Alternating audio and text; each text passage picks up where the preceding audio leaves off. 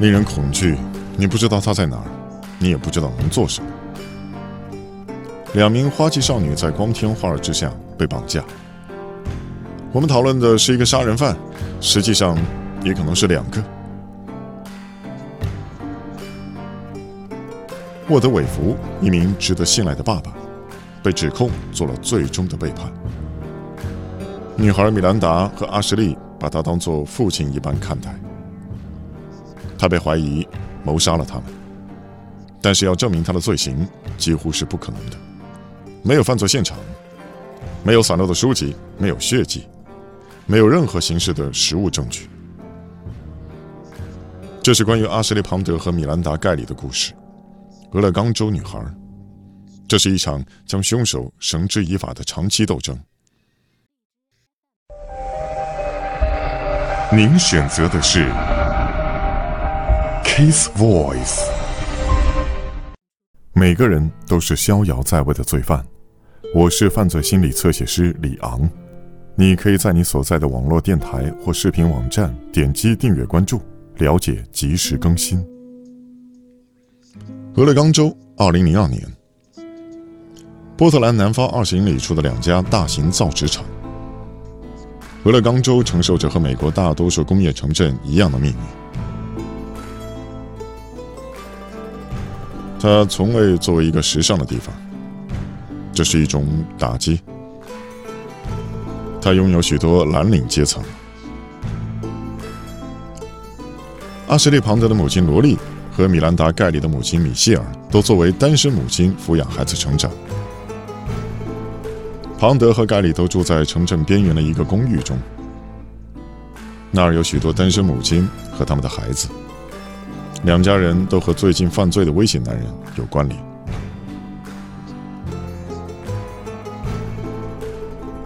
十二岁的阿什利和十三岁的米兰达，以及米兰达九岁的妹妹米瑞驰，是这个巨大公寓的一部分。单身妈妈抚养我们，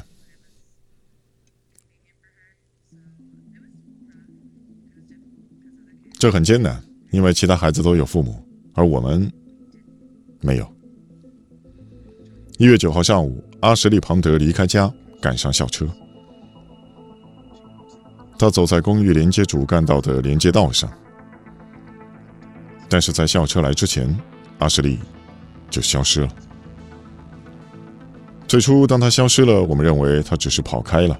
他的生活中仍旧有很多事情，但一周后，他仍旧音讯全无。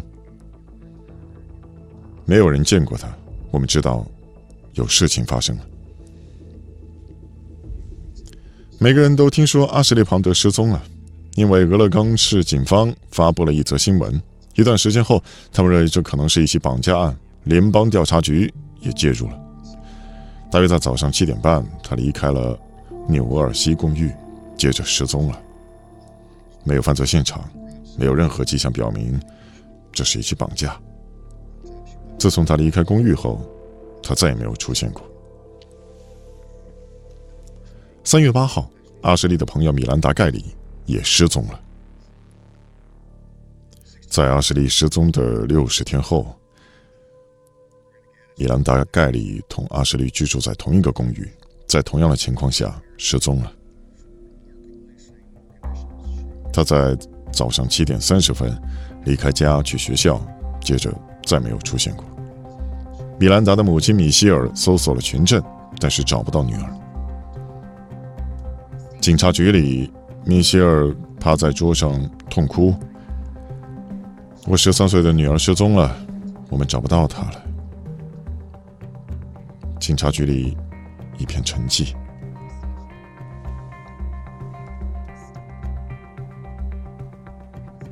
每个人都看到了警方贴出的。关于失踪女孩阿什利的启示。那一时刻，一种想法萦绕你的脑海：她去哪儿了？她都遭遇了什么？她可能和谁在一起？这是世界上最糟糕的感觉，令人恐惧。你不知道她在哪儿，你也不知道能做什么。联邦调查局组成一个工作小组。他们在消防站建立了一个指挥中心。郡检察官克里斯汀·兰德斯和工作小组第一天就携手合作。米兰达消失后，我们谈论的是一个凶手，也可能是两个。他们显然被同一个人带走，因为两人互相关联。没有法医证据，没有目击者，工作组面临一个巨大范围内的嫌疑犯。其中一个方法是辨认这个地区所有的性犯罪者。这儿有超过九百间车程两个半小时的公寓。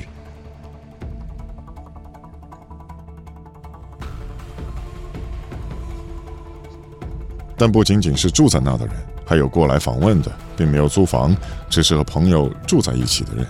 我们确认了所有的有机会使用物产的人。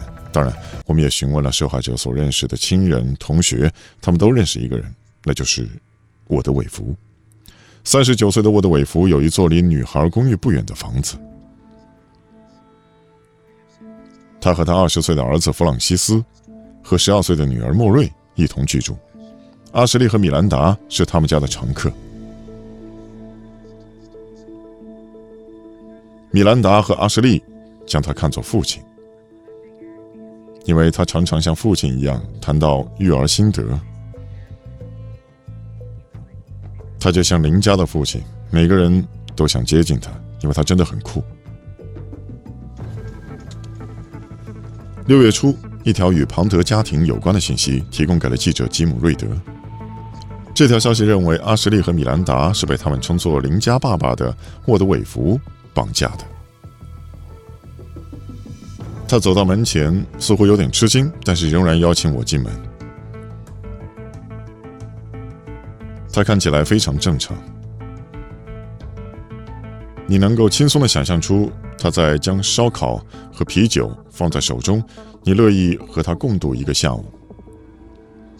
我们坐在他的起居室聊了一会儿，他似乎变得越来越紧张。最后他说：“我能告诉你一些事情吗？我是联邦调查局最主要的嫌疑犯。”韦弗坚称他是无辜的。瑞德打印出当地报纸上所有耸人听闻的报道。他开始研究韦弗的背景，但他没有意识到工作组也在研究韦弗的过去。他们发现了一些令人不安的线索。他的父亲曾因为谋杀和强奸被判处终身监禁。沃德有着暴力的过去，他曾在加利福尼亚被控袭击。他疯狂地殴打一个女人。最令人担忧的是，调查人员发现韦弗的犯罪动机可能是因为谋杀。阿什利曾指责沃德韦弗猥亵他。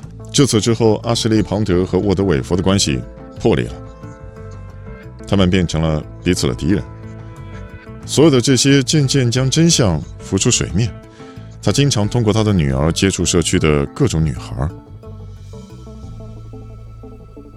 但是，所有的这一切并没有为搜查令提供足够的证据。二零零二年七月，由于吉姆·瑞德的报道，调查人员不是唯一对韦弗感兴趣的人，媒体也无法足够了解他。不，实际上我有两条通道。我的韦弗的家族史亮起了红旗。对于被关注的迷恋，韦弗接受了一切采访。这取决于有多少女孩在这儿。就像我说的，我有一些大型派对。韦弗的过去作为新闻被泄露出去，街上的居民开始相信他是凶手。他们也开始出现在电视中，通过广播指控韦弗。他挑选了阿什利，给予他关注和礼物。老实说，我并不认为阿什利被绑架。我想看到他们穿过房屋的每一寸土地。故事的有一面没有被揭示。他在我入睡时用铁锅敲打了我的头好几次，那是一场噩梦。当他走上电视，这极高的提高了关注度，流言开始传播。韦弗将女孩的尸体藏匿在房屋的某个地方，韦弗的房子成为大家关注的焦点。调查人员也开始关注。但是仍旧找不到足够的证据进行搜查。在一次采访中，他领着一个记者参观了他的房产。他靠着厨房的冰箱上。我们怀疑米兰达的尸体就藏匿在冰柜里。最激烈的猜测集中于韦弗房屋后的混凝土板。他说这是一个浴池的基础，但是很多人认为这是一个墓地。这个故事的实质在于，他成了一个非常可疑的人物。一切都在他的背景中显示出来。人们在他的房屋里留下记号。混凝土板上写着“把我挖出来”。无情的关注在韦弗家中形成了巨大压力。韦弗决定自己不想成为故事的一部分。他准备离开小镇。他辞了职，并告诉他的朋友和亲人，他要搬离小镇，因为他不想再成为人们关注的焦点。八月十三号晚上，韦弗的车装载完毕，准备离开了。他的儿子弗朗西斯和弗朗西斯的女朋友兰迪花了一天帮助他打包。当他搬出小屋，他崩溃了。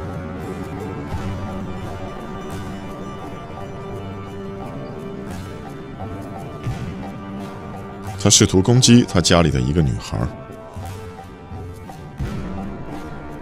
试图强奸她，并试图掐死她。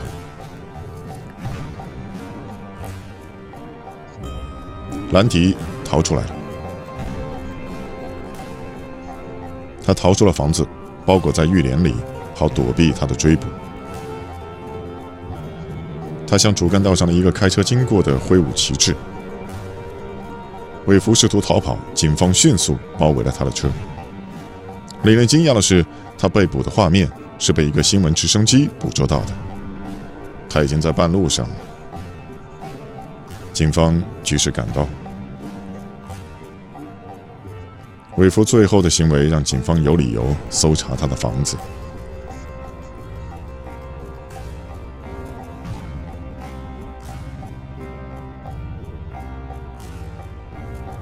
每个人都是逍遥在外的罪犯，请在新浪微博、微信公众号关注侧写师李昂。